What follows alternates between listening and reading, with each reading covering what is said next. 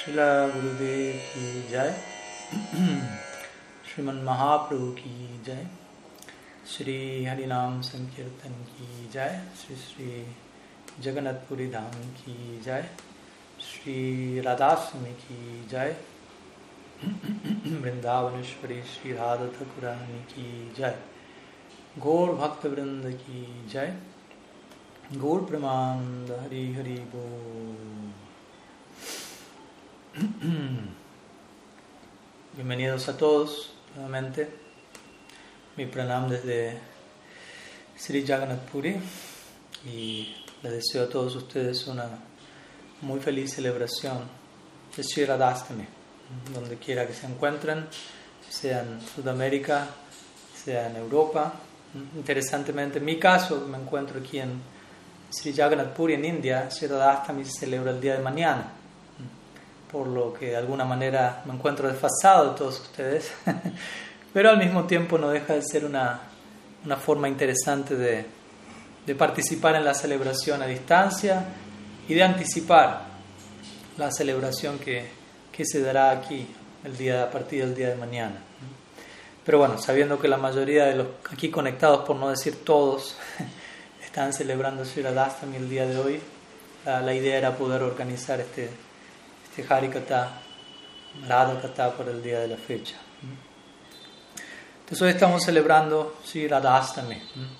Como Sri Siddhar Maharaj siempre diría de forma muy poética, Sri Krishna aparece en Astami, media luna, Sri Radha aparece en otro Astami, otra media luna, en dos Astamis, y cuando ponemos las dos lunas juntas tenemos Purnim, luna llena, que es cuando Sri Radha y Krishna aparecen combinados en un sentido la forma de Sriman Mahaprabhu. Y para adherir poesía a ello, como mencionó tiempo atrás en la aparición de Sri Gadadhar Pandit, quien es Sri Radha vaciándose por completo para que Krishna pueda vivir su experiencia, la de ella, Gadadhar aparece en el momento de la luna nueva, donde no hay luna en absoluto porque Mahaprabhu se encuentra recibiendo todo ese bhava de Sri Radha de parte de Gadadhar. Entonces, tiene una serie de importantes connotaciones incluso por comenzar analizando la posición de la luna en cada uno de estos días.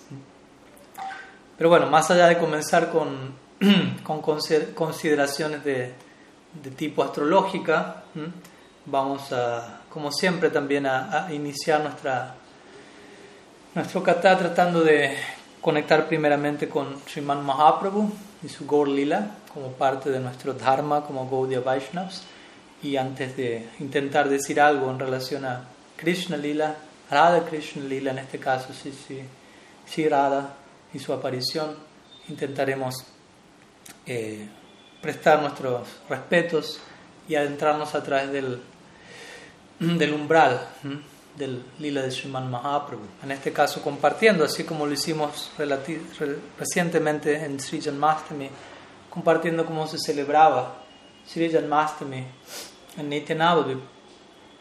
Hoy también deseo compartir algunas palabras en relación a cómo se celebra anualmente Sri Radhastami. No solo en Nityanavadvip, sino en Golok Vrindavan, en el eterno lila de Sri Braj, en donde Sri Radha no nace oficialmente, pero sí cumple años, todos los años.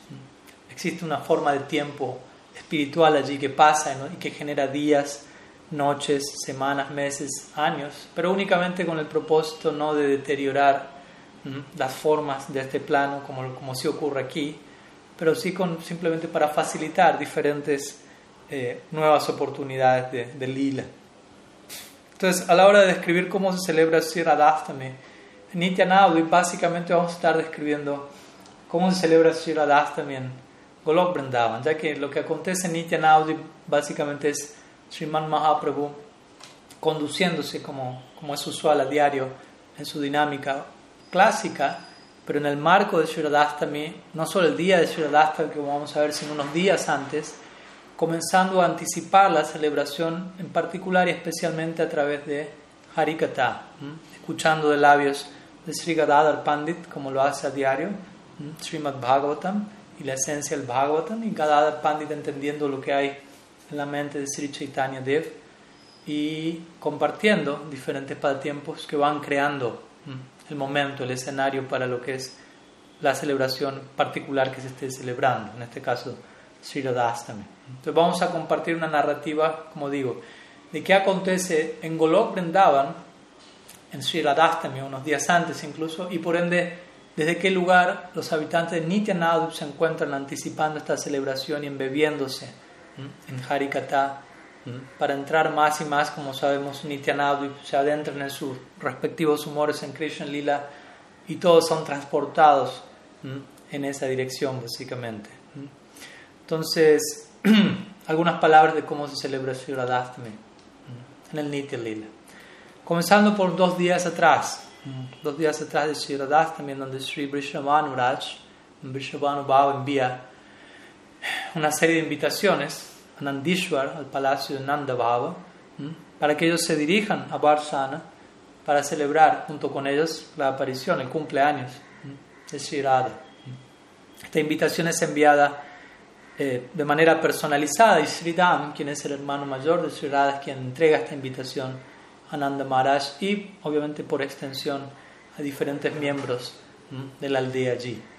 Y luego el siguiente día, lo cual sería un día antes, así Radhastami, Saptami, luego de ejecutar sus diarios deberes matutinos, Srinanda Baba se describe junto con todo su séquito, incluyendo a Sri Krishna desde ya. Eh, ellos se dirigen a Brishavanapur, que es otro nombre para Barsana. Todos ellos llegan allí un día antes. Como veremos, este tipo de celebraciones no son simplemente venga por unas horas y cuando se cumple el momento comenzamos a apagar las luces y a, barrer el cuarto para que todos se vayan, sino que es una invitación extendida, ¿no? a un día antes de la celebración, a todo el día de la celebración, a un día después de la celebración y con mucho esfuerzo eh, cada una de las personas logran retornar a sus hogares debido a, la insistencia de los huéspedes para... Eh, de los anfitriones, perdón, para que los huéspedes se, se queden aún más y la fuerza del afecto manteniéndolos allí, etc.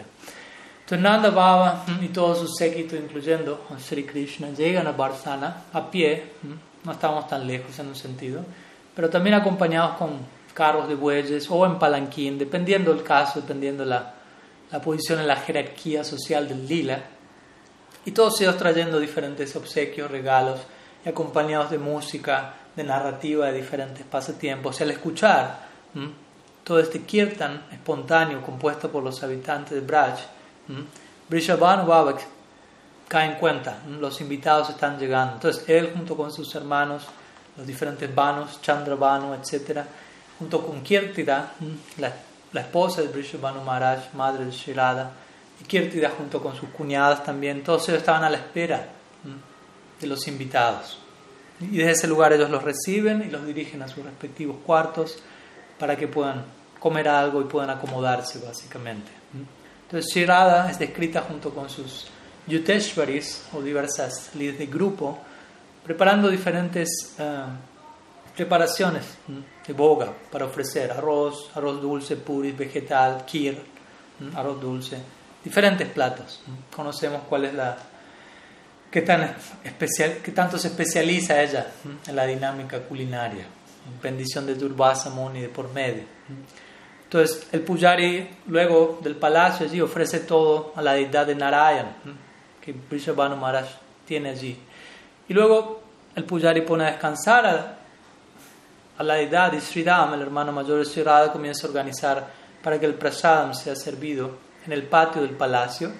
Y Sri amorosamente comienza a tener una pelea trascendental con sus yuteshwaris o amigas sakis mayores acerca de quién puede ser, quién va a servir primero el prasada.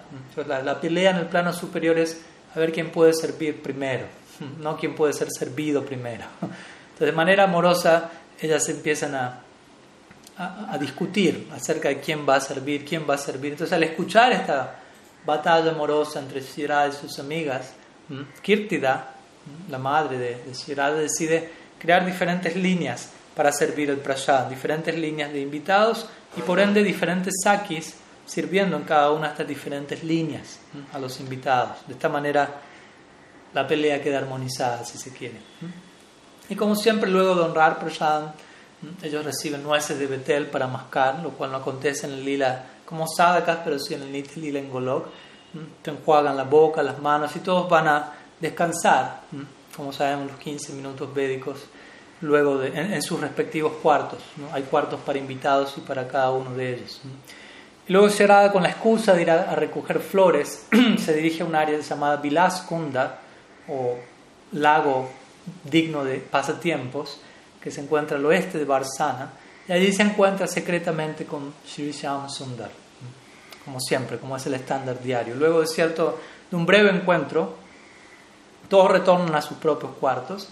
Allí Shirada comienza a cocinar algo más y eh, lo lleva junto con, con su usual encuentro al mediodía con Sri Krishna Radha Kunda. Entonces ciertos elementos de la dinámica diaria eterna entre Sri Radha y Krishna se mantienen allí. Entonces eso sería el día previo a Sri lo cual se aplica a lo que yo estoy experimentando aquí, básicamente, en India. Y luego en la mañana de Sri ya situándonos en el día de Radhastami propiamente dicho, luego de ejecutar sus deberes matutinos, cada uno de los presentes allí se reúnen para participar del Abhishek a Sri Radha. Así como hubo Abhishek a Sri Krishna en Janmastami, lo hay a en Radhastami. Entonces Sri Radha descrita vistiendo un vestido blanco fino propio para, para la ocasión, junto con sus ornamentos usuales, lista para la Abhishek. ¿no? Y diferentes músicos comienzan sus respectivas ofrendas y presentación tocando diversos instrumentos como la vina, pakavach, mridanga, dundubis, dolaks, diferentes instrumentos de percusión, de viento. Diferentes sirvientes aparecen en escena, manjari, sirvientes Sirada, trayendo diferentes parafernalia para la ceremonia de baño, Abhishek.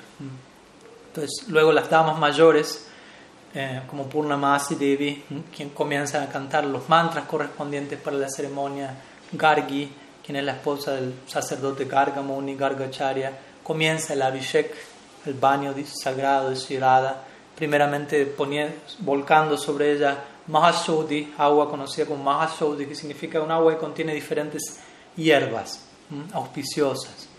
Luego comienza a bañar los diferentes miembros del cuerpo de Shirada con Panchagabhya.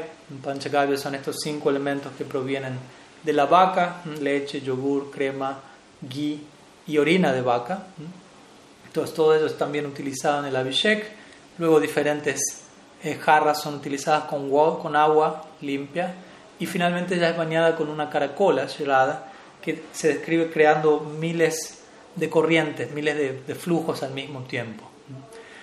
Entonces luego está Abhishek, acompañado obviamente de diferentes eh, ofrendas y canto y música. El cuerpo de Shirada es es secado con toallas, es untado con diferentes aceites fragrantes por sus sirvientas, también con chatusam, que es un tipo de pasta hecha con eh, pasta de madera de sándalo, vermellón, alcanfor y almizcle, mezclados en, cuatro, en, medidas exactas cada uno de estos cuatro.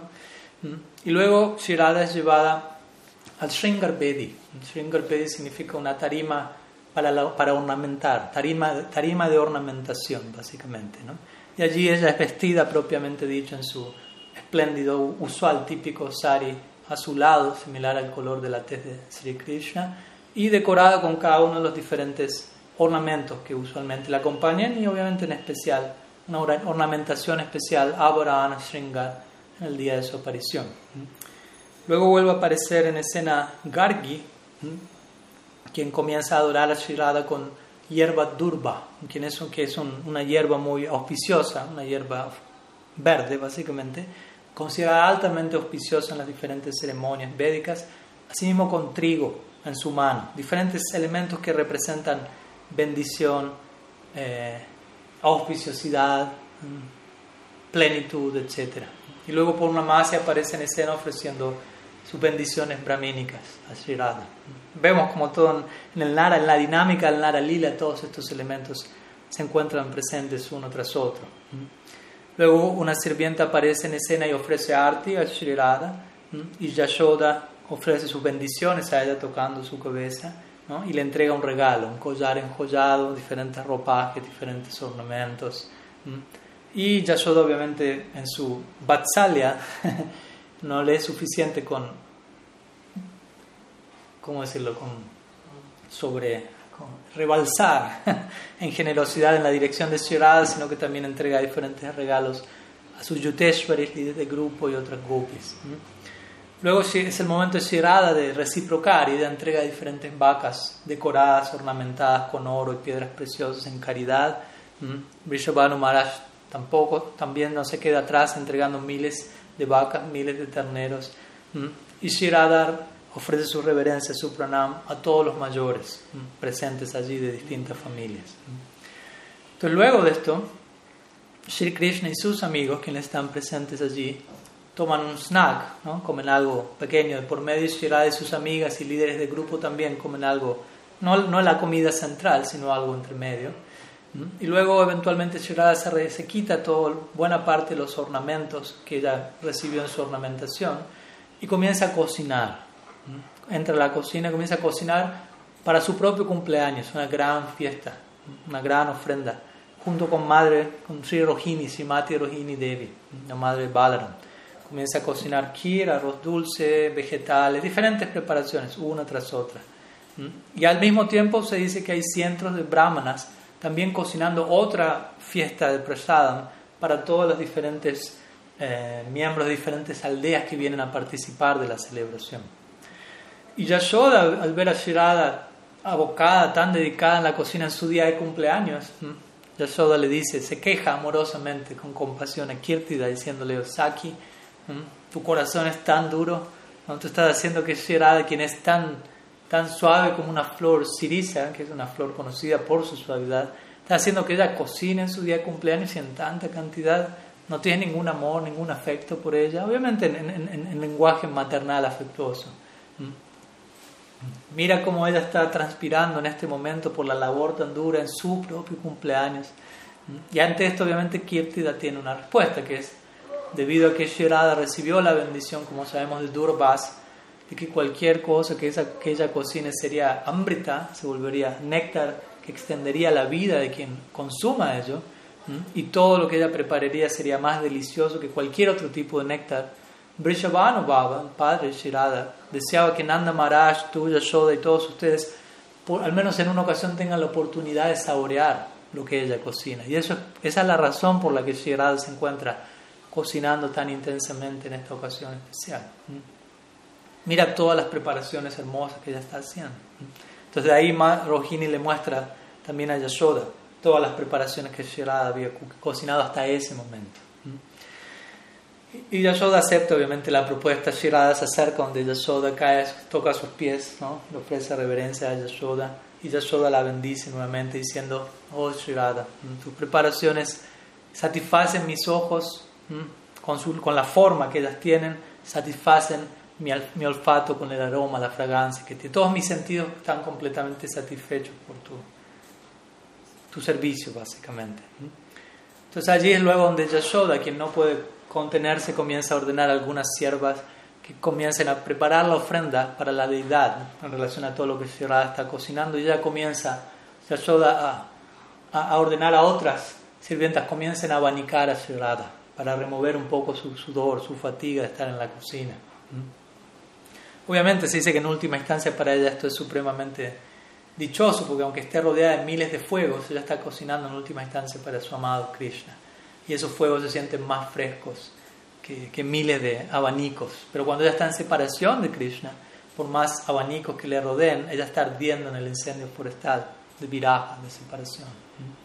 Entonces, bueno, eventualmente el Pujari llega, ofrece el boga a Sriman Narayan, luego las deidades son puestas a descansar, y mientras tanto los cientos de brahmanas que estaban cocinando también completaron su enorme trabajo de cocinar para todos los aldeanos, y todos son luego debidamente vestidos, previo a, la, ofrenda, eh, o no, luego de la ofrenda, perdón, y el descanso respectivo, todos se, se, visten debidamente y tal como se celebró en Krishna Jadmastami, que también lo mencionamos en, eso aconteció en Spahan Sarovar.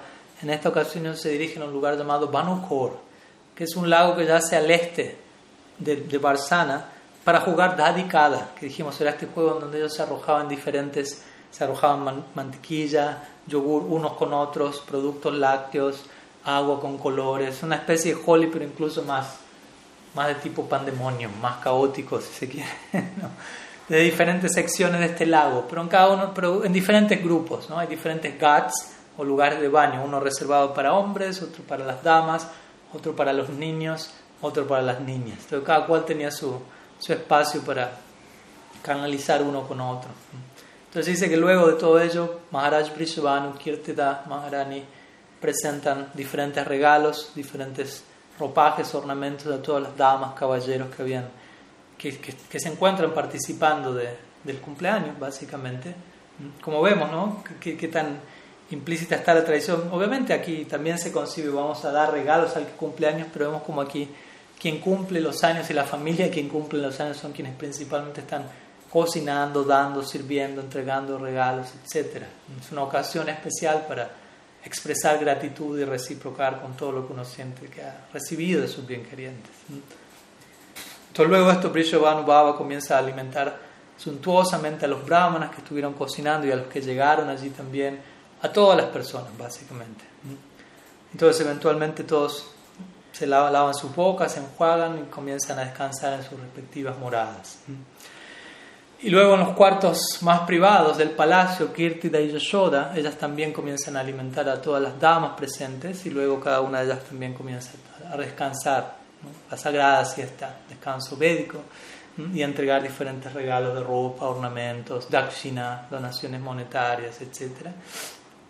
Y luego de cierto descanso, ya llegando al cierre de, de también en Nitya Lila, Shirada con alguna razón o alguna excusa, si se quiere, se dirige a, recoger flores, ya sea para la adoración de Surya Dev o para algún otro servicio, con sus amigas a orillas del Vilaskunda, recordamos este Vilaskunda, en el occidente de Varsana. Y mientras cuando ella parte, sus sakis le dan un, un indicio a Krishna a través de la ventana con gestos simplemente, con mudras, de a dónde se están dirigiendo. Por lo tanto, Krishna se une donde ella en Vilas Kunda llega por su lado allí y ejecuta diversos pasatiempos amorosos con Shirada en Radhastami. Y luego cada uno retorna a su propio cuarto para descansar. Y durante la noche, de Shiradastami, así como se da durante todas las noches, ellos ejecutan Rasa Lila.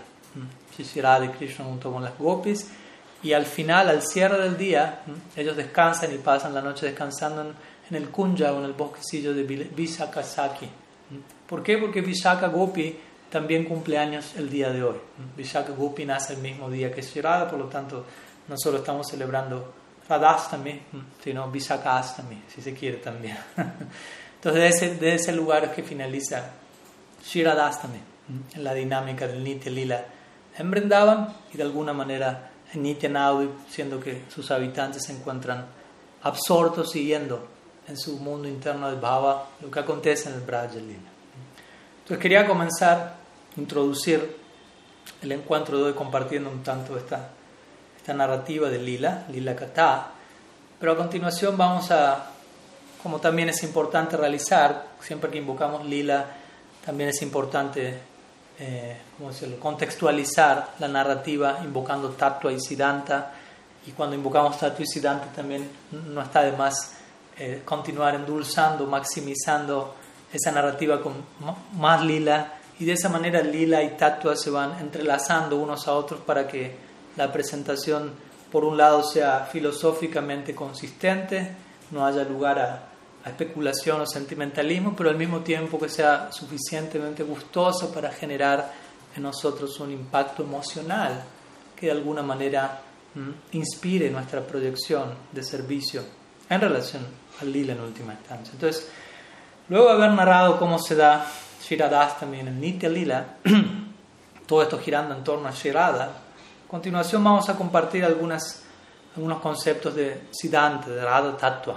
¿Quién es Shirada? ¿Quién es esta, esta figura conocida como Shirada, Srimati Radha, quien hoy hace su aparición? Pues vamos a, a continuación, como digo, a, a modificar por un momento el humor de la narrativa y a, y a, expresarnos en términos más de tipo tattva y siddhanta aunque pueda sonar un tanto más abstracto y técnico, es importante para darle eh, cimientos a la narrativa del lila y que podamos comprender debidamente ambas.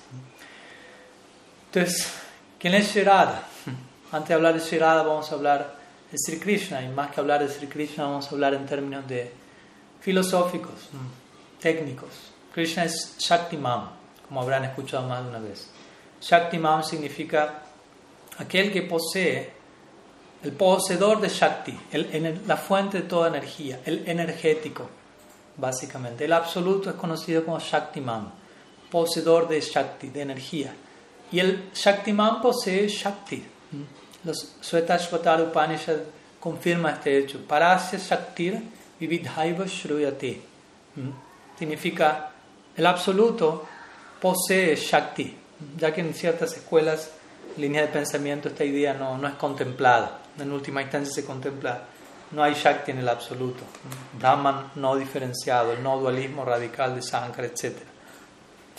Pero Shastra revela que el absoluto se ve acompañado, ornamentado por Shakti y por diversos Shakti. Como sabemos, principalmente se nos va a hablar de nosotros, Tatasta Shakti, de este plano, si se quiere, Maya Shakti, y lo que a veces se conoce como la energía interna del Shaktiman, la energía personal íntima, conocida como Antaranga Shakti o Sarup Shakti.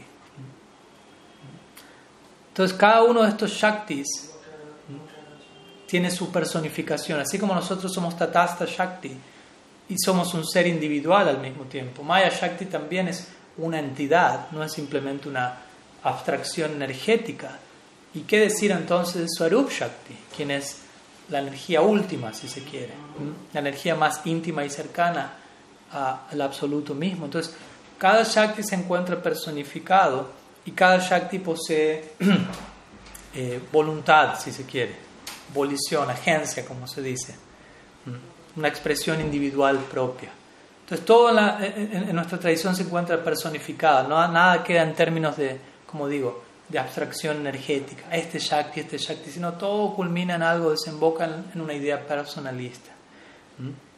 Entonces, siendo que el principal Shakti, como dijimos, siendo que los Shaktis no principales, Tatasta y Maya Shakti, poseen su personificación y su individualidad, el Shakti central, Antaranga Shakti, obviamente también lo posee. Posee individualidad, posee personalidad y en última instancia se manifiesta en la forma de Shirada. Entonces este Antaranga Shakti, como todos los demás Shaktis, en última instancia existe únicamente para el servicio del Shakti Mam. Nosotros como Tatasta Shakti, únicamente nuestra posición constitucional es de dependencia para con nuestra fuente. Jivera Sarabhai Krishnera Nityadas, lo cual no significa el bhakti es inherente, ¿no? no confundamos una cosa con la otra. Pero sí que todo Shakti tiene una, una conexión intrínseca de dependencia con su fuente. Maya Shakti, de la misma manera, descrita en Shastra, como actuando como actúa en servicio a Shakti Mam, aunque, aunque avergonzada del servicio que le corresponde, alguien lo tiene que hacer. Entonces, de la misma manera, Antaranga Shakti o Swarup Shakti únicamente existe para el servicio de Shakti Mam. Pero en este caso, siendo que el Sarup Shakti es Swarup Shakti. Shakti que pertenece a la propia forma, a la propia naturaleza interna de Bhagavan, Sarup Shakti o Antaranga Shakti va a prestar su servicio a su amo, si se quiere, de una manera muy íntima y muy personal, sabiendo cuáles son sus más íntimos deseos y únicamente viviendo para volver realidad esos deseos en el plano último del lila. Como, como decimos, nosotros como Tatasta Shakti estamos destinados a hacer eso mismo, pero en la medida que no estemos iluminados por Swarup Shakti, vamos a estar caminando a contramano de la realidad. Maya Shakti de alguna manera actúa para el placer de Bhagavan, pero de una forma más indirecta. Pero Swarup Shakti de manera directa, de manera y continua e ininterrumpida, se encuentra dedicada, consagrada a satisfacer la voluntad de Shaktiman. De vuelta, todo esto en términos personalizados, en última instancia, en la forma de Radha Krishna y su lila. Entonces, en dicho plano del lila, y esta es una contribución muy especial del, del Vedanta, el concepto del lila, en donde todos estos principios energéticos toman forma, adquieren voluntad, si se quiere, y comienzan a interactuar amorosamente. Shaktiman, en dicho plano del lila, Shaktiman se vuelve, especialmente para nosotros como Gaudias, se vuelve Braja Krishna. Porque Shaktiman también puede ser concebido en términos de Brahman, Paramatma, Bhagavan, Bhagavan Narayan, Bhagavan este, Bhagavan aquel, pero para nosotros Braja Krishna representa el energético en su situación más digámoslo así, comprometida con su energía, con su Swarup Shakti. El absoluto predominado al máximo, en el máximo nivel posible, por su energía interna. Como mi Guru Maharaj diría, Sri Krishna en Vrindavan, de hecho, es el absoluto estando desconcertado, sobrecogido por el abrazo de su energía interna. Es tanto el, el, efecto que eso tiene sobre él, la energía que personifica en última instancia el amor divino, es, tan, tanto, es tanto lo que Swarup Shakti sirve a Shakti Mam, que es el efecto que, genera en el marco del lila, como vamos a ver. Y obviamente este Swarup Shakti personificado y que, que abruma a Bhagavan trascendentalmente no solamente está limitado a Shirada, está personificado en la forma de todos los Ragatmikas, los Brajavasi Ragatmikas, todos los habitantes de Vrindavan, de Nityanaudik, quienes están hechos de Swarup Shakti, están compuestos constitucionalmente de este tipo de Shakti. Y obviamente de su, la corporificación última de este principio es Sri Radha Thakurani. Entonces, Sri Radha, siendo esta energía interna, este Swarup Shakti, Antaranga Shakti, Bhakti Shakti, si se quiere, personificado, condensado, ¿no? el amor tomando una forma, si se quiere, ella proporciona el máximo placer al ser Krishna, o sea, ella no vive para nada más aparte de ello, ella no puede ah, moverse, pensar, sentir en ninguna otra dirección aparte de ella, constitucionalmente. Entonces ella está concentrada y de forma tan condensada a dar placer a Krishna, y obviamente cuando hablamos de placer nos referimos a algo completamente libre de toda, mm, ¿cómo decirlo? Sí, de, todo, de toda distracción, si se quiere, de todo principio de, de degradación, porque para que haya máximo placer, justamente el placer será máximo en la medida que no haya vestigio de explotación alguno. Entonces ella está consagrada a tal proyecto de forma tal, hasta tal punto, que ello impacta en Shaktimam, en el absoluto, en Dios, pero de tal manera y hasta tal punto que él mismo en su forma de Krishna en Vrindavan, como sabemos, hace a un lado su divinidad, ¿no? sigue siendo Dios en alguna otra parte, en alguna otra forma, pero en el, en el lila de Braj adopta, si se quiere, más allá del tiempo, esto no tiene un inicio, pero adopta un abhiman un sentido del ser tal, en el que únicamente está abocado a recibir y reciprocar el amor de los Brajavas, a interactuar con su Swarup Shakti en esa forma única como se da en, en Sri Vrindavan. Entonces aquí estamos viendo cuál es el, el Dharma, si se quiere, de Krishna en Braj. Él se vuelve un siervo de dicha energía, paradójicamente. Él es Shakti Mam por la, por la eternidad y todos sus Shakti están a su servicio. Pero justamente la forma en que el Swarup Shakti se, se, expresa en servicio a Krishna impacta en él de tal manera que él mismo se vuelve un servicio de ese Shakti. Un servidor, perdón, de dicho Shakti. Aunque dicho Shakti todo lo que hace es en servicio a él. Pero lo hace de tal manera que él no puede evitar ponerse en servicio de dicho Shakti, de, dicho de, de, devotos, por volver al, a la expresión más personalizada.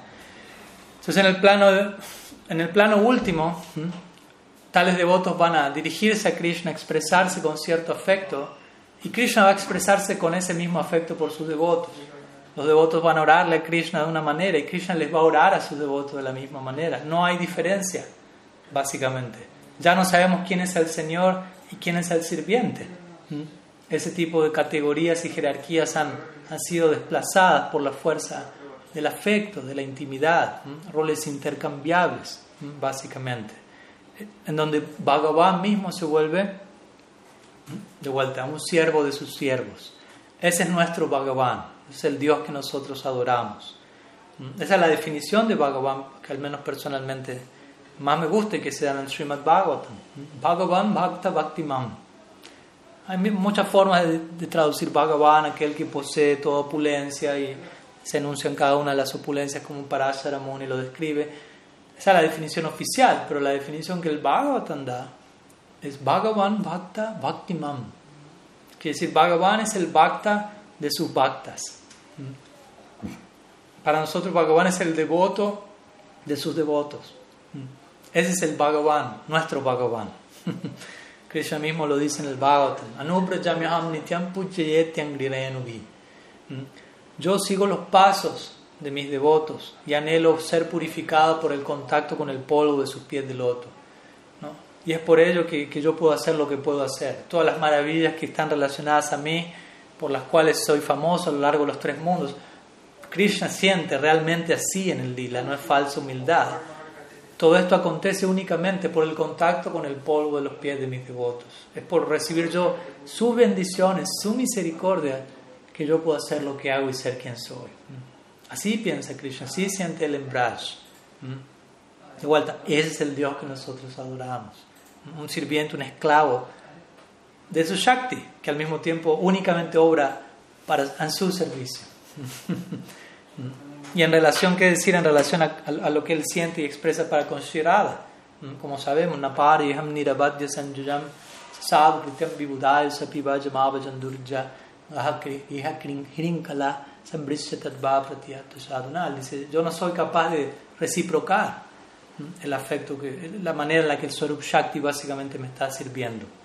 Y todo lo cual, como sabemos, da lugar al Gorlila, donde Krishna se siente un deudor eterno, donde Krishna se siente eh, completamente atraído a, a, conocer en mayor detalle la experiencia de dicho Shakti. Él desea, Shakti Mam, el todo energético, desea volverse Shakti. Shakti Mam desea volverse para Shakti, el Shakti supremo. Krishna desea atravesar la experiencia Shirada, saborear dicha experiencia. Y todo esto en el marco de él volverse, como digo, un deudor y un esclavo de su propia energía, de su propia energía interna. Así se da la dinámica entre energía y energético. Como vamos a ver, es posible incluso en este plano, vamos a encontrar ejemplos de cómo el principio energético, el principio de energía por momentos, supera a su fuente energética. Entonces, en otras palabras, y espero que no, no esté resultando muy, muy técnica mi, mi narrativa, y ya vamos a volver a la, dinámica del lila. En otras palabras, dicho Shakti, Sarup Shakti, controla a Shaktiman, atrae a Shaktiman, Sri Krishna Karchini, pero únicamente lo controla y lo atrae y lo vuelve su esclavo en el marco de servirle a él. No es un lugar separado, ahora te controlo, ahora tú me sirves a mí. En ningún momento, aunque externamente Shirada y la puedan parecer expresarse en esos términos en el marco del lila, la realidad subyacente, el trasfondo es únicamente su psicología es en servicio a Sri Hari. ¿Mm? Krishnadas Kaviraj Goswami deja esto bien en claro en, la hermosa explicación que le dan al cierre de su Chaitanya Charitamrita al octavo verso del Sikshastaka. No vamos a entrar ahora en detalle aquí porque es demasiado, pero para aquellos que desean pueden estudiarla en detalle. Allí Shirada despliega claramente cuál es su psicología como sirvienta. Lo que sea que dé placer a Krishna, yo estoy totalmente dispuesta a hacer lo que sea para volver eso realidad. Incluso si eso implica yo ser rechazada, tener que hacer los arreglos para que él se encuentre con otra dama, yo servir a esa dama, que pueda estar incluso envidiosa de mí. Si eso facilita la experiencia de Krishna, eso es más dulce que millones de, de lunas, de néctares. Entonces, desde ese lugar, aunque en, en la dinámica externa del lila, Krishna termina adoptando una posición de, de, subordinación y servicio cerrada, la, la, la, actitud interna de ella es mm, yo existo para el servicio de, de mi fuente. ¿no? Shakti piensa yo existo para el servicio de Shaktiman. Desde ahí Prabhupada Bhaktisiddhanta diría, describiría a Krishna como la mitad predominante del absoluto y Shirada como la mitad predominada. En ese sentido ella es predominada, en el sentido que es Shakti y Shakti existe para el servicio de Shaktiman, pero cuando esa realidad se pone en funcionamiento en la dinámica del lila, vemos que adquiere otras, eh, otras facetas en donde el predominado se vuelve, el predominador se vuelve predominado y así sucesivamente. Pero todo esto parte, como digo, de Shiradi de su necesidad de servir a Krishna en todo momento. De hecho, estrictamente hablando, para nosotros Gaudias, incluso los ilimitados universos, y galaxias y jivas ilimitadas que existen, Maya Shakti, Tatasta Shakti, innumerables humores devocionales que existen en el plano espiritual. Todo eso de alguna manera emana de Shirada como parte de su apetito continuo por satisfacer la necesidad insaciable de amor de Sri Krishna. Y por, por lo tanto ya tiene una necesidad correspondiente como Swarup Shakti por servir esa necesidad. Ella posee esa necesidad ilimitada, pues ella está del todo identificado con él, quien a su vez posee una necesidad ilimitada de amor y una ilimitada capacidad para recibir ese amor y, reciprocar. a este respecto, unas palabras más antes de continuar con narrativa en lila. Recordemos esto, ¿no? En relación a, cómo Swarup Shakti afecta la vida del Shaktiman. Uno de los nombres de Sri Krishna, como muchas veces lo mencionamos, es Atmaram. Atmaram significa aquel que deriva Ram o satisfacción de Atma, de su propio ser, autosatisfecho. Krishna no necesita salir de sí mismo para encontrar algo, si se quiere. Él lo es todo, obviamente. Entonces esta designación implica esta idea, ¿no? Para experimentar placer alguno, Krishna no necesita mirar hacia afuera, si se quiere. Entonces él interactúa exclusivamente con su Swarup Shakti o, esa energía personal que reside en el propio ser interno de Bhagavan. Entonces, de, la interacción con ese Swarup Shakti, él deriva algo que se conoce técnicamente como Swarupananda. La, dicha que él experimenta de poseer Swarup Shakti en su ser intrínseco. Pero, pero, Sri Jiva Goswami explica que cuando ese Swarupananda o ese Swarup Shakti que reside internamente en Krishna como su energía interna aparece por fuera tomando una forma en el contexto del lila y facilita la interacción de servicio entre Krishna y alguien más, no solamente es Dios con todas sus energías dentro, sino eso tomando distintas formas, ese tipo de interacción proporciona una Nanda que es incluso superior al Swarupa Nanda que Krishna experimenta por el solo hecho de que su Swarup Shakti sea intrínseca a él. Esa otra energía se conoce como, esa otra bienaventuranza, Swarup Shakti Ananda, no Swarup Ananda, Swarup Shakti Ananda o Bhakti Ananda. Y Krishna deriva mucho más placer de este Swarup Shakti Ananda de su Swarup Ananda. ¿Mm? A ver, se da una analogía para ilustrar este principio que puede ser un tanto abstracto para algunos, ¿no? y es la analogía de la flauta que, es bastante apropiada a la hora de hablar de alguien como Sri Krishna. ¿Y cuál es esta analogía? Básicamente, un, flautista puede no tener una flauta y puede estar simplemente soplando, soplando aire, silbando, si se quiere, y tratando de crear un, elemento, un tipo de sonido con su aire a través del silbar, tomando refugio en el, en el elemento aire. ¿no? Pero si él ese mismo soplido lo vierte, lo derrama en los huecos de una flauta, siendo él un flautista, ese mismo soplido va a tomar otra forma. Va, a volver, va a generar una vibración mucho más placentera. ¿Me explico? El mismo soplido que ya estaba presente en la persona, al, expresarse a través de esta forma en particular, adquiere una presentación mucho más gustosa. Entonces, similarmente, Bhagavan puede experimentar su propia bienaventuranza interna inherente en la forma de Swarupananda, ya que él posee Swarup Shakti en su ser interno, no hay Maya Shakti, no hay Tatasta Shakti como su, parte de su propia constitución. Pero cuando ese tipo de Ananda, que sería tipo comparado al aire de la analogía previa, se expresa a sí mismo en relación al Swarup Shakti personificado, que sería la flauta, la canción suena mucho más hermosa. ¿no? no solamente figurativamente, sino literalmente. Ese es el, el símbolo mismo de Krishna tocando su flauta. ¿Mm? Él está expresando su propio Nanda en relación a, ¿no? Él está llamando a alguien, él está expresando a alguien en relación a su Swarup Shakti personificado. Entonces, básicamente esa es la analogía que se expresa en relación a la supremacía de este Swarup Shakti Ananda. Y también podemos expresar eso no solo recurriendo a, una analogía clásica como esa, sino incluso podemos expresarlo en términos más bien de tipo, más científicos, contemporáneos para mostrar, como digo, cómo el, el principio de Shakti o energía por momentos puede predominar a, su fuente. Pero en términos científicos podríamos decir es por un lado existe lo que llama la masa y por otro lado la energía. Y ambos son unos, uno y diferente al mismo tiempo. Hay una forma de veda ver. Cuando están presentes en un objeto, se encuentran balanceados cuando el, objeto no está en movimiento, por decirlo así. Pero se dice cuando el objeto comienza a entrar en dinámica, en movimiento, el principio de la energía accede al principio de la masa.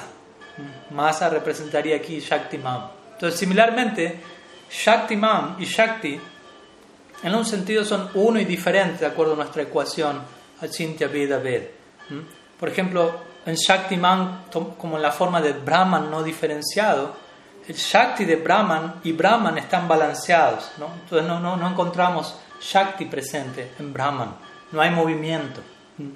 Pero cuando Shaktiman se presenta como Bhagavan, recordemos hay tres caras del absoluto, Brahman, Paramatma y Bhagavan, tres caras de Shaktiman. Entonces cuando Shaktiman se presenta como Bhagavan, Bhagavan sí se encuentra en movimiento. Y su Shakti, su Swarup Shakti, su energía, adquiere un predominio sobre él, siguiendo la analogía científica. De hecho, su Shakti, su Swarup Shakti, no solo afecta su movimiento, lo hace mover, lo hace bailar. De vuelta, ese es el Dios que adoramos.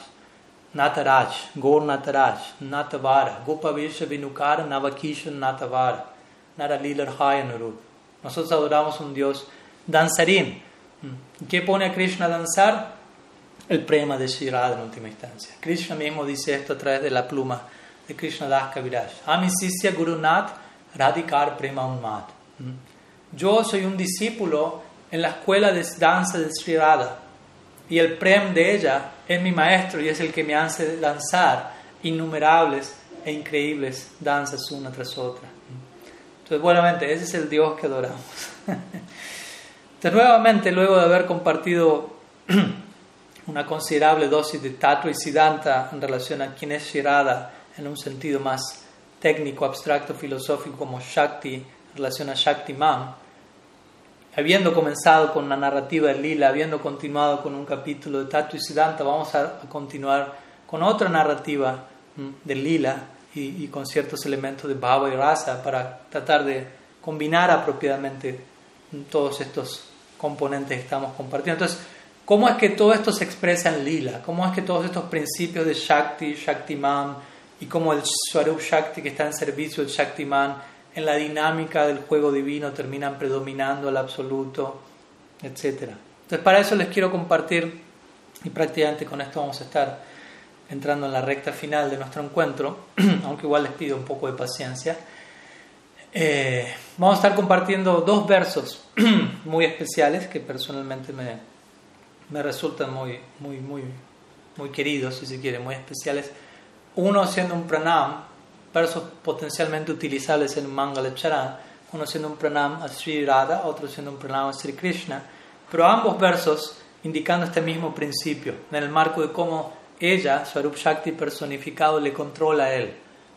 Entonces, estos versos nos van a ayudar para entender justamente cómo Shakti y Shaktiman interactúan en el marco del lila, en mutuo servicio unos a otros. Entonces, estos dos versos provienen del Radha Rasa Sudanidhi, que es un libro muy profundo, muy esotérico, compuesto por Sri Prabodhananda Saraswati Thakur, el tío de Gopal Bhatta Goswami, uno de los sannyasis eh, y seguidores más fervientes de Sriman Mahaprabhu, quien escribió libros muy especiales como el Chaitanya Chandramrita, Vrindavan Mahimamrita, Radha Rasa Sudanidhi, entre otros. Poesía extática y apasionada. Entonces vamos a compartir dos versos de esta obra, que posee cientos de versos. Primeramente voy a compartir el verso número 13, que es un pranam a Radha, y dice así.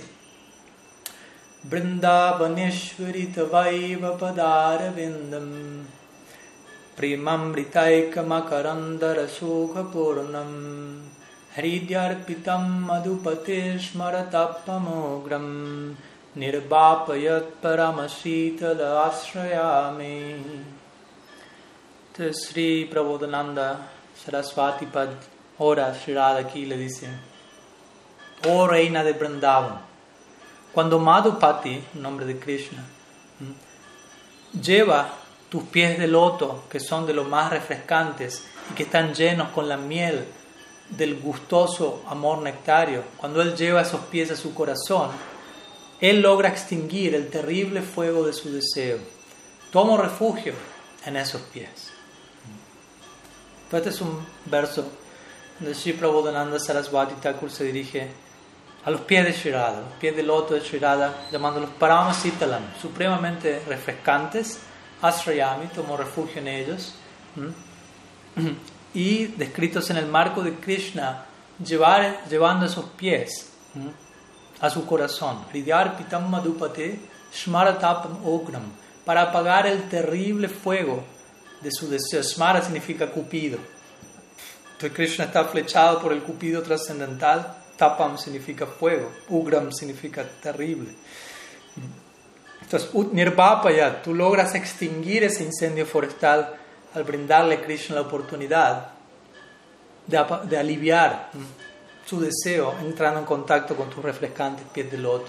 Tomo refugio en esos pies. Obviamente todas estas oraciones de Prabhupada Saraswati Thakur son principalmente presentadas en el humor de Manjari Baba.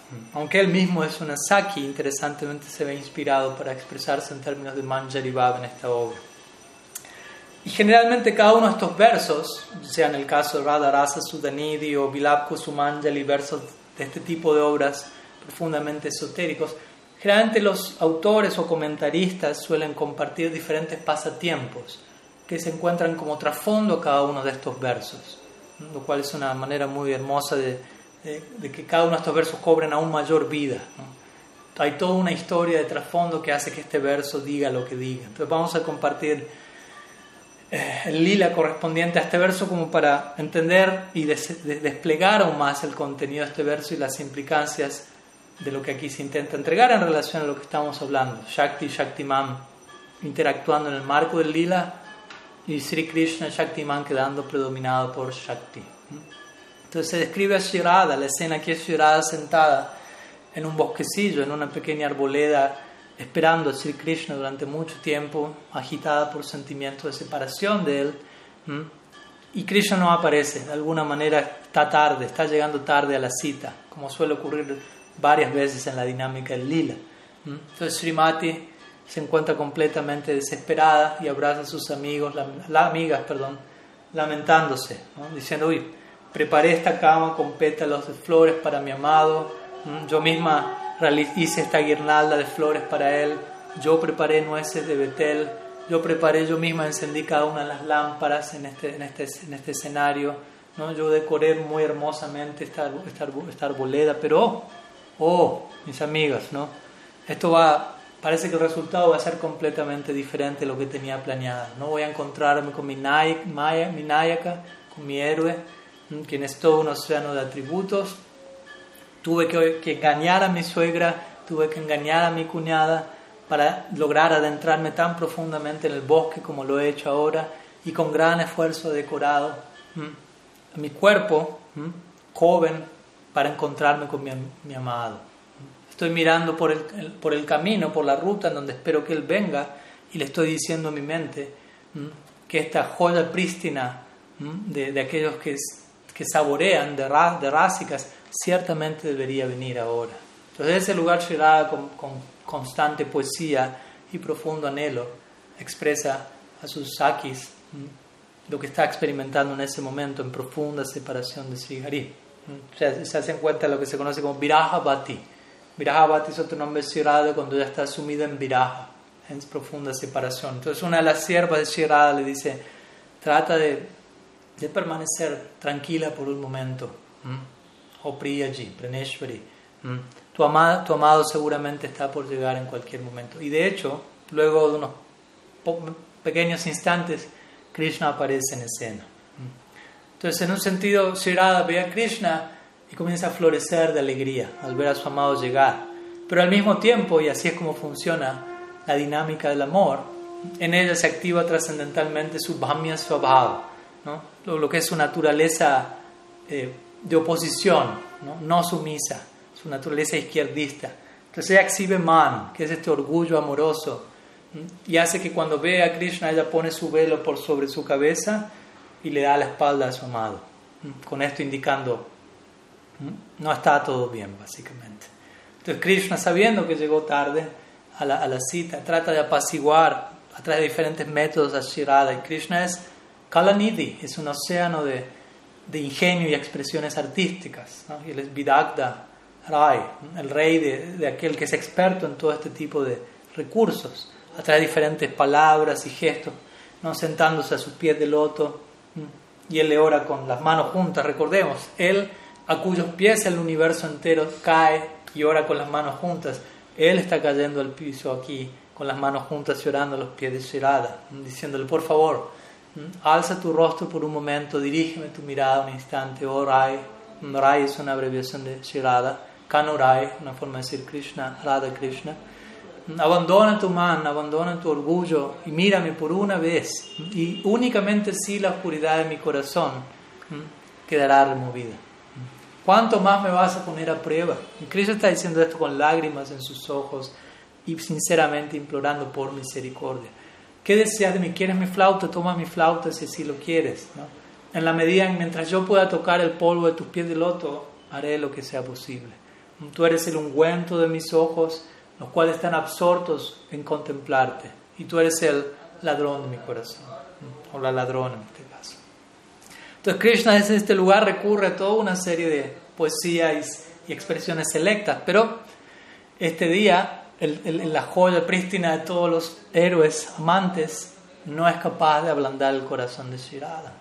El man de Shirada se ha activado en notables proporciones. Entonces, de ese lugar el corazón de Krishna comienza a arder, como este verso lo indica. Recordemos, todo esto es una explicación de este verso. Shmaratapam Ugram. El fuego de su anhelo comienza a arder más y más y más. Y él comienza a pensar, ¿y qué, qué pasará si llego a tocar, si logro tocar los pies del loto de ella, aunque sea una vez? Entonces, cuando él está pensando esto, una ola de bienaventuranza invade el corazón de Sri Krishna.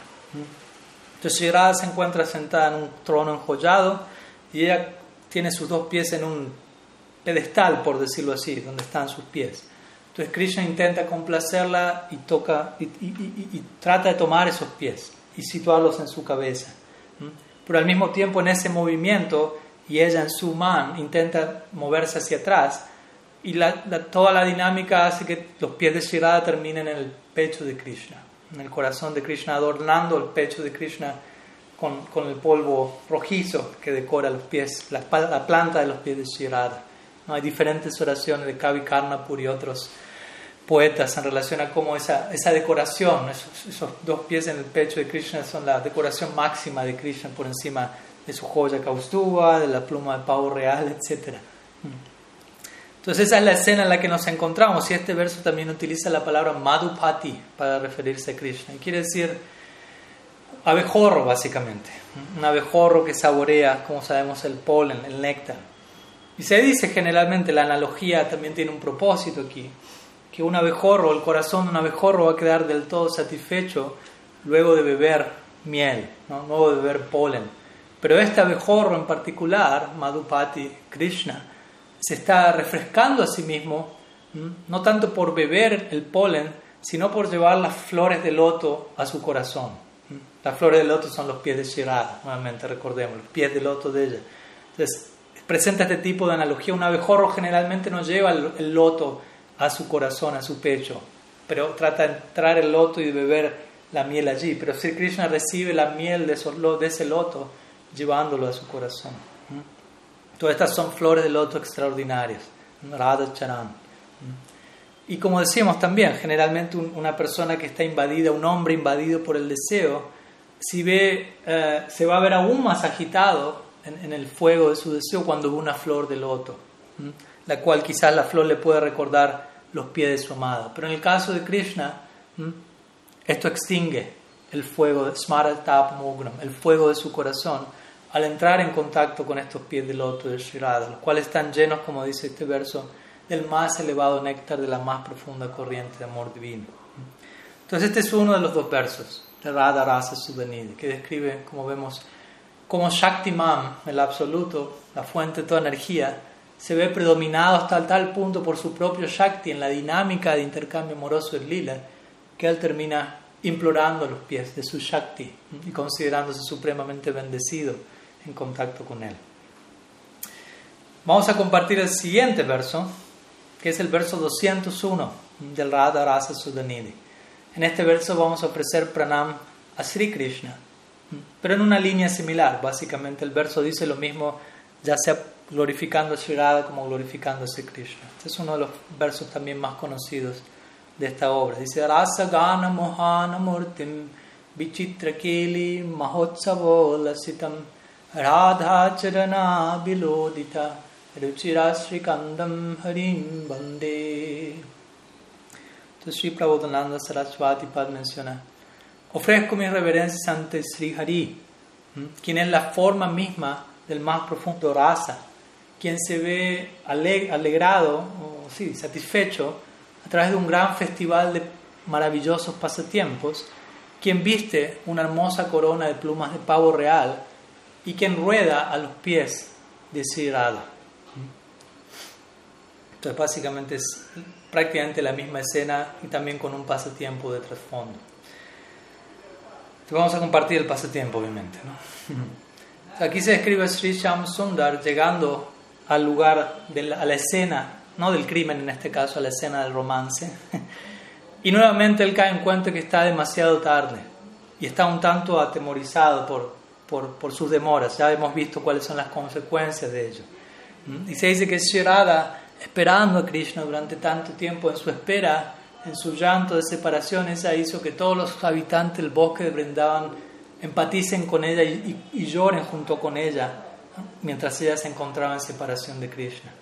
Pero ahora finalmente su amado llega, Krishna aparece en escena, pero repentinamente, como vemos nuevamente, una ola de mana aparece y ella se enoja con Krishna. Es el movimiento del amor, dice Srila Rupa Goswami.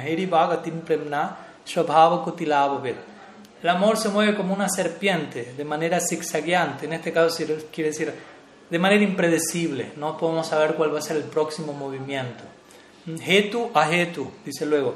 Y por momentos la, amada puede enojarse con el amado con una buena causa, hetu, o sin ningún tipo de, razón aparente. Cuando es con buena causa va a ser mucho más difícil apaciguar su man. Cuando es sin causa va a ser más fácil apaciguarlo. En estos casos, Shirada tiene una causa, que es Krishna está llegando tarde. Y para ella un instante en separación de Krishna, como sabemos, son 12 años o más, como Mahaprabhu lo diría. Entonces traten de imaginarse, esto no es una simple demora. Entonces, bueno, el punto es que Sri Krishna llega a escena.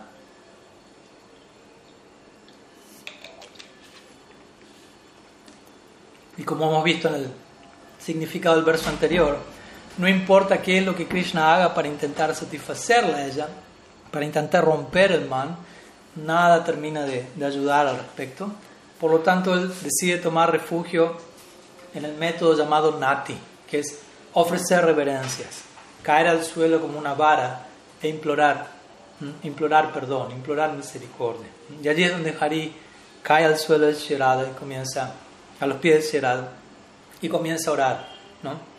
Diciéndole, oh Premamai, por favor, perdóname. Y allí se dice que la sirvienta Shirada, en este caso, como decimos, el autor de esta obra, Prabodhananda Saraswati, quien visualiza estos pasatiempos en su respectiva identidad en el lila, está contemplando cómo la pluma de pavo real, tan famosa que corona la cabeza de Sri Krishna, se encuentra en el suelo rodando a los pies de Sri viéndose adornada especialmente con el polvo de los pies de ella.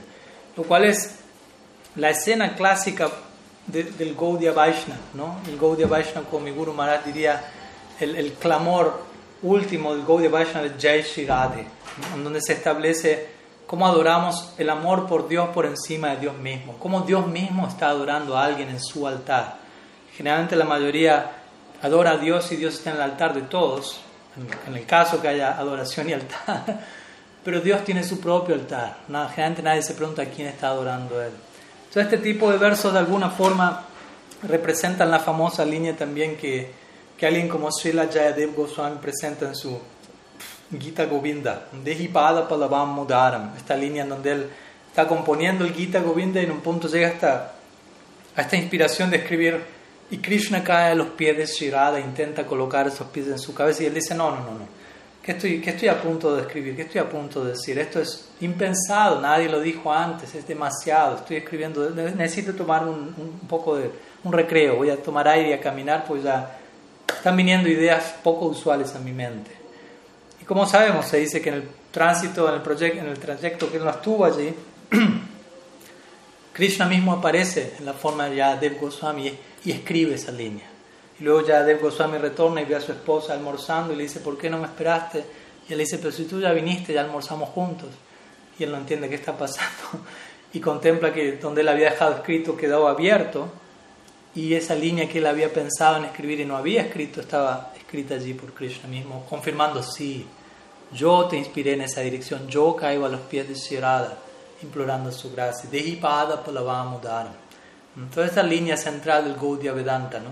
Nosotros adoramos a Shirada por encima de Sri Krishna. Como diría Prabhupada Bhaktisiddhanta, nosotros adoramos a Krishna porque Él es el favorito de Sri Radha. Aunque otros adoran a Sri Radha porque ella es la favorita de Sri Krishna. Es un tema de, de, proporciones, por decirlo así, de prioridades. ¿no? Tara Prananata bole Bhaji Giridhari, básicamente. ¿no? Amari Ishwari Hom Brindavaneshwari, Tara Prananata bole Bhaji Giridhari. Oh, Radha es mi Ishwari, es mi ama y señora. Y yo adoro a Giridhari porque sé que él es el favorito de ella.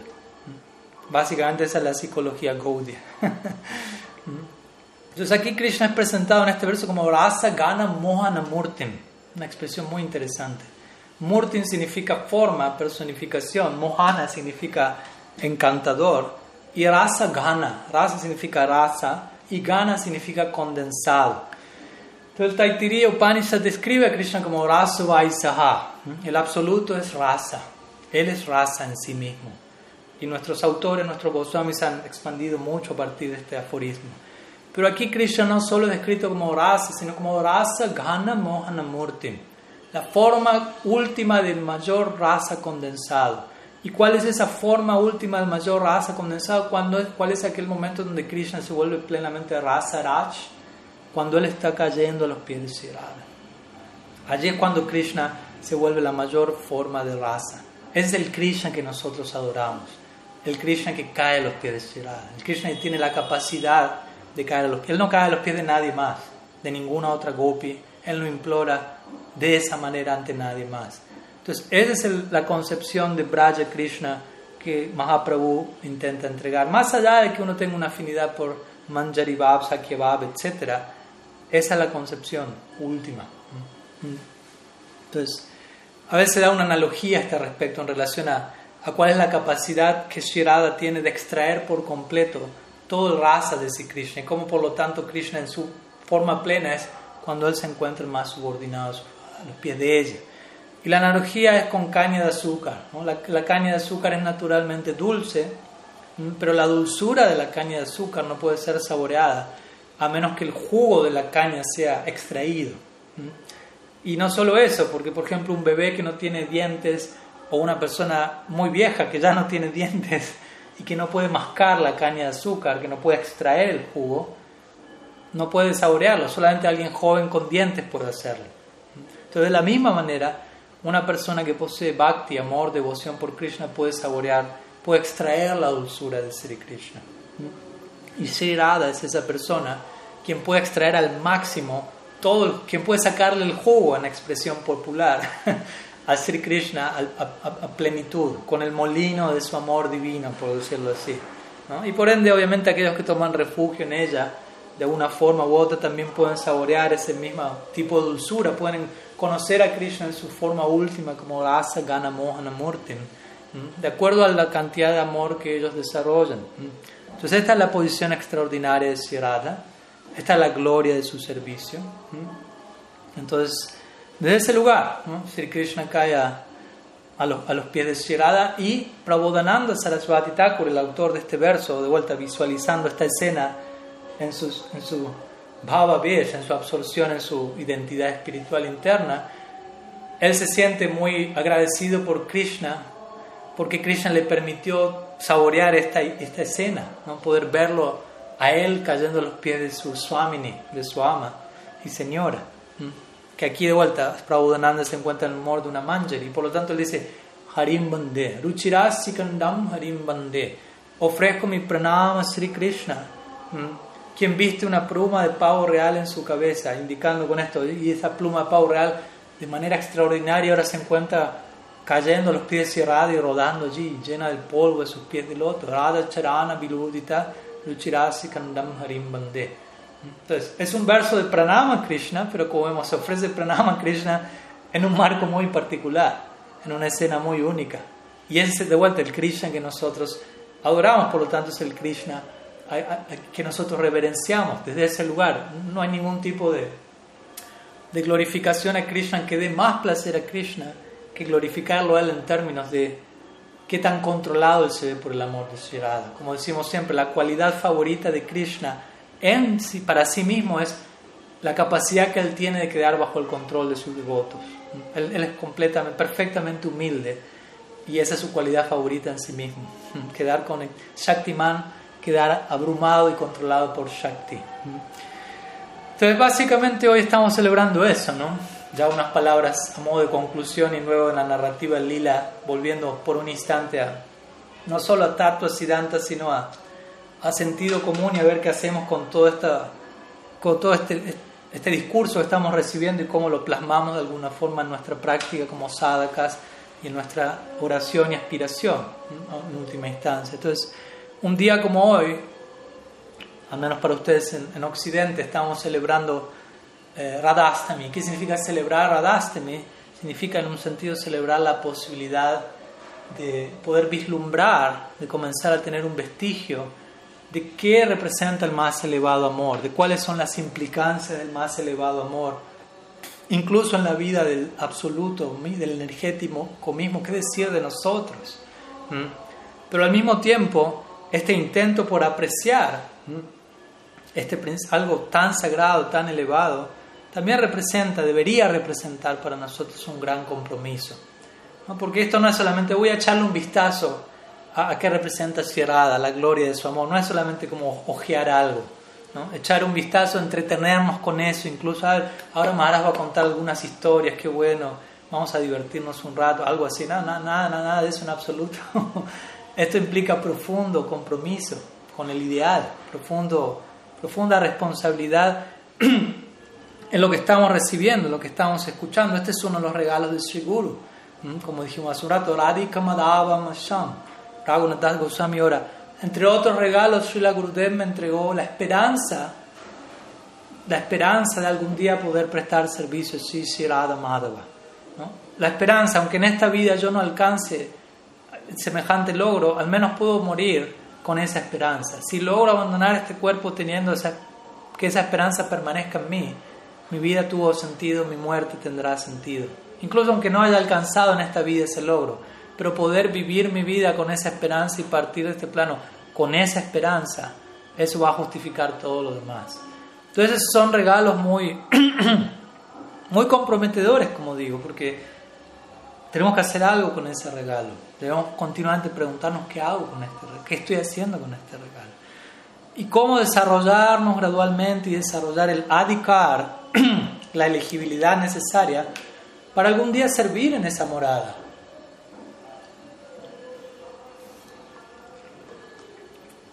Para algún día adentrarnos en esa tierra donde existe semejante necesidad de servicio.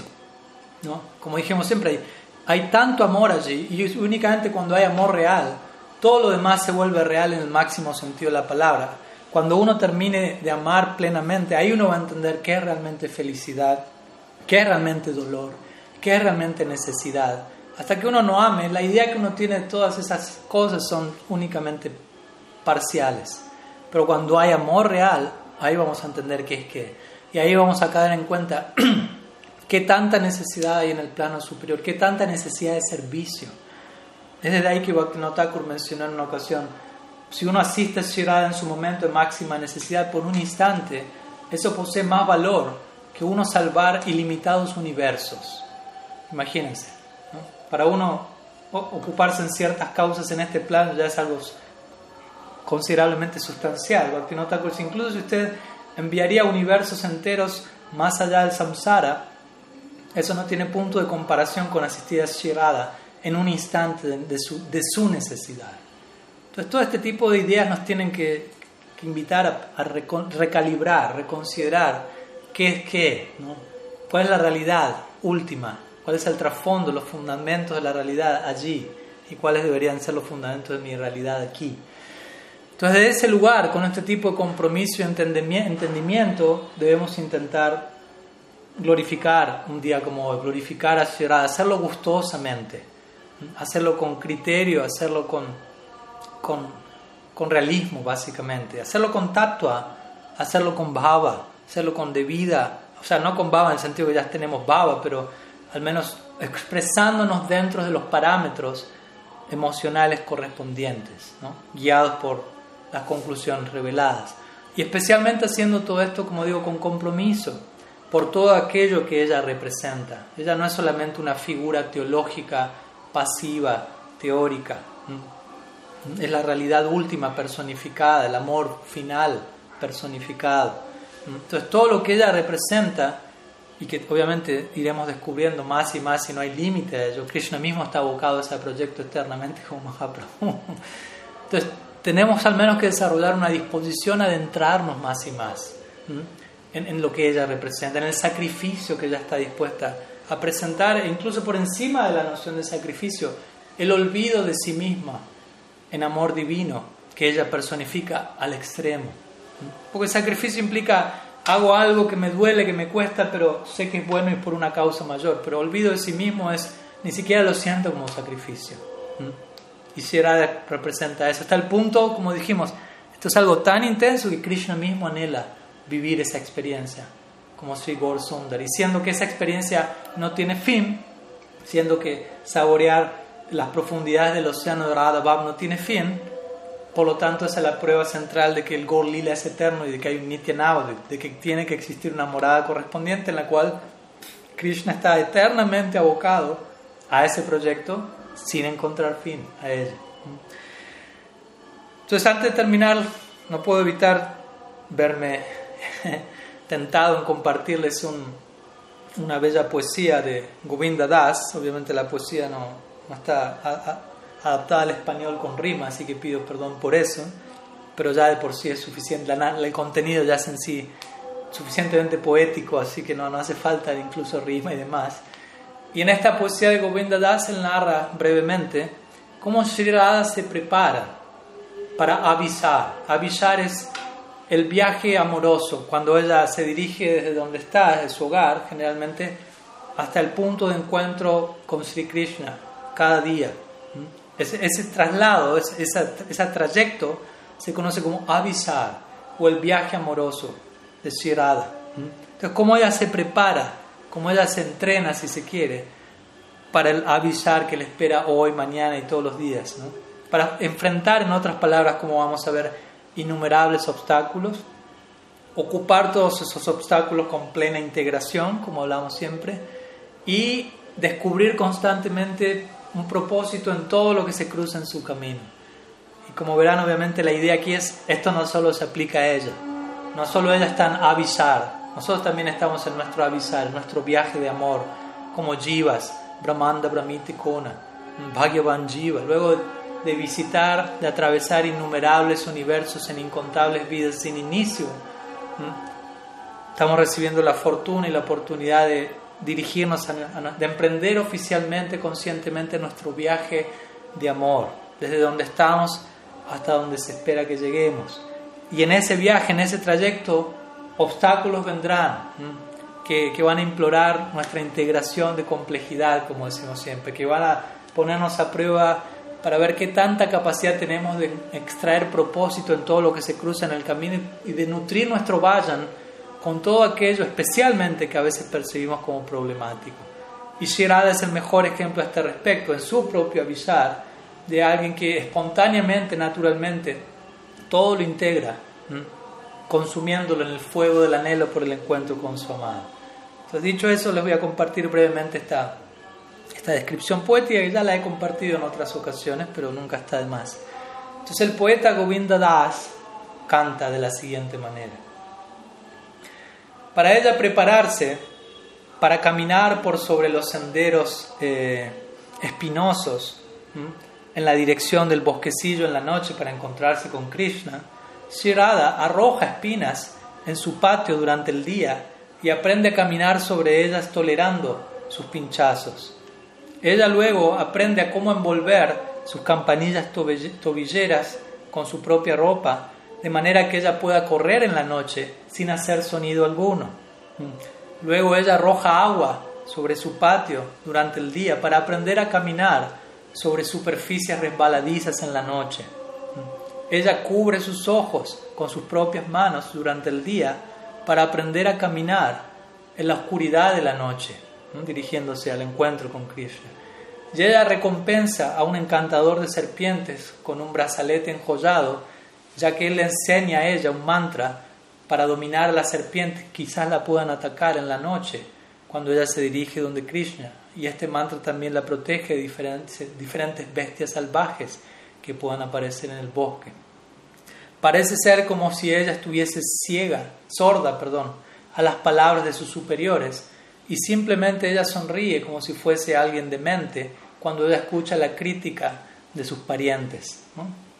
Yatila, Kutila, etc. Por el bien de Shyam Sundar, ella incluso acepta ilimitada miseria y la toma como si fuese la más grande bienaventuranza. Entonces vemos la dinámica de Shirada, especialmente la dinámica de Parakia Bab que se caracteriza por, por, ser un amor oculto, por estar plagado de obstáculos, y cómo ella se prepara durante el día para su encuentro en la noche.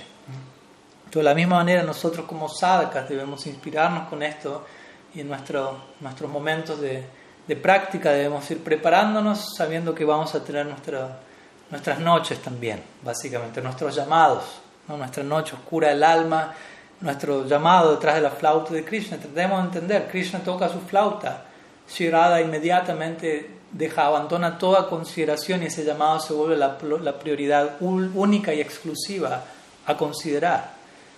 ¿Qué, dónde estamos nosotros hoy si Krishna tocase su flauta y si lográsemos escucharla? Porque tocarla la está tocando, que la escuchemos es otra cosa. ¿Qué tan dispuestos estamos a dejarlo todo atrás por ese llamado? ¿Qué tanto sentimos que dejarlo todo atrás por Krishna aún representa algo riesgoso? ¿Qué tanto aún sentimos que perderíamos muchas cosas por entregarnos exclusivamente a Krishna? Debemos preguntarnos continuamente eso a nosotros mismos, no para desanimarnos, no para sobreidentificarnos con la respuesta que surja, pero sí para ubicar nuestra situación actual y entender hacia dónde hay que progresar. ¿no? Si la Siddhar Maharaj, en relación a este concepto de riesgo, él daría esta, esta clásica noción. ¿no? En el comienzo de nuestra práctica, vamos a sentir mucho riesgo, poca ganancia. ¿Mm? Alguien escucha una clase como la que acabo de dar y quizá va a estar temblando y va a preferir ir tomar refugio en Netflix cuanto antes, porque mi discurso representa mucho riesgo y no hay ganancia alguna. Dentro, obviamente, la visión eh, distorsionada de la realidad de uno en este plano. Cuando uno progresa aún más, si la semana dice, uno va a empezar a pensar en términos a mayor riesgo, mayor ganancia. No le va a tomar un, un gusto al riesgo, no va a comprender, esto es necesario, esto es un elemento que nutre mi búsqueda. ¿Mm? Necesito arriesgarme, necesito dar esos pasos, dar esos saltos, necesito salir de la zona de confort, etc. Y finalmente, si la semana dice, cuando uno está completamente maduro, uno va a experimentar ningún riesgo, solo ganancia. Entonces, en última instancia, no hay riesgo. Lo que nosotros percibimos como riesgo es, es, como, es una falta de concepción. Nuestra falta de concepción nos hace percibir riesgo. En última instancia, no hay riesgo alguno y el llamado exclusivo de Krishna, aunque obviamente en la forma lila vemos, toma la forma de tantos obstáculos de por medio, tanto aparente peligro, pero vemos cuál es la disposición. Todo eso existe allí para dejar más en claro cuál es la disposición de aquellos que, que, siguen ese llamado, cómo están dispuestos a darlo todo por ese ideal. Esa es la concepción de Shirada, ¿Mm? ese es su ideal. Como el otro día escuché a alguien que, que citó una frase de un, un, Acharya Vaishnava que él decía, si no, eh, si no tenemos algo por lo cual estaríamos dispuestos a morir, entonces no tenemos en nuestra vida algo por lo cual estamos dispuestos a vivir. Entonces, desde ese lugar podemos aplicar esta idea cerrada. Ella está dispuesta, no solo cerrada, obviamente, cada habitante en Brindavan, y ella es el emblema y la representación condensada de todo Brindavan. Cada uno de ellos está dispuesto a entregar sus aires vitales billones de veces para proporcionar el más mínimo alivio por un instante en Sri Krishna. Y eso es lo que da pleno sentido a nuestras vidas, tener un ideal por el cual estamos dispuestos a morir, por decirlo así, a darlo todo. Eso es lo que le termina de justificar nuestra existencia presente. Así que un día como hoy, especialmente, donde tenemos este portal de misericordia, de descenso, de gracia divina, tratemos de orar a Sri Radha y a sus representantes en nuestra vida, para que todo esto se vuelva posible, para que todas estas eh, nociones que estamos compartiendo aquí no queden en el plano teórico, para que todo esto sea incorporado en nuestra vida en la forma de oración, de anhelo, de sincera búsqueda, de refugio, de entrega, de la mano de Sri Guru, de la mano de los Vaishnavas, de la mano del Gorlila, pero de la mano también de Shira y sus asociados, sin duda alguna. ¿no? Obviamente estamos, todo, todo está incluido en la misma ocasión, así que tratemos de, de, aprovechar una jornada como hoy para intensificar nuestro acercamiento hacia este principio, que no deja de estar allí, que no deja de llamarnos, que no deja de invitarnos y, y, tomar, sí, como digo, ¿no? y tratar de, de, extraer, como decíamos, el máximo provecho para volcarlo en servicio para expresar nuestra naturaleza última como sirviente de esta realidad, representada en la forma de Sri Radha y Sri Krishna. Jai Sri Radha, Jai Sri Krishna. Bien. Muchas gracias a todos por su tiempo, por su atención. No voy a, a, invitarlos a preguntas, ya que ya me he expresado casi durante una hora y media, así que creo que es un momento para procesar lo que estuvimos compartiendo y obviamente la mayoría de ustedes tienen todo el día por delante para continuar con sus celebraciones respectivas, así que espero que algunas de estas palabras hayan ayudado para contextualizar un poco el resto de la jornada. Lo personal para mí están allí para contextualizar lo que se viene el día de mañana y ojalá que esto no quede en un día al año, obviamente, o en dos días al año, sino tratar de volver eh, este tipo de meditaciones más y más parte de nuestra vida, de nuestro día, de nuestros ideales últimos. Así que nuevamente gracias a cada uno de ustedes por, por su presencia de siempre, acompañamiento, atención, servicio, oraciones y que Shirada les bendiga junto con todos asociados en su proyecto de Vayan, en su proyección eterna de servicio. Shila Gurudev ki jai, Sriman Mahaprabhu ki jai, Sri Harinam Sankirtan ki jai, Sri Jagannath Baladev Subhadre ki jai, Sri Jagannath Puridham ki jai, Sri Radhastami ki jai, गौर भक्तवृंद की जय गौर प्रमाण हरिओम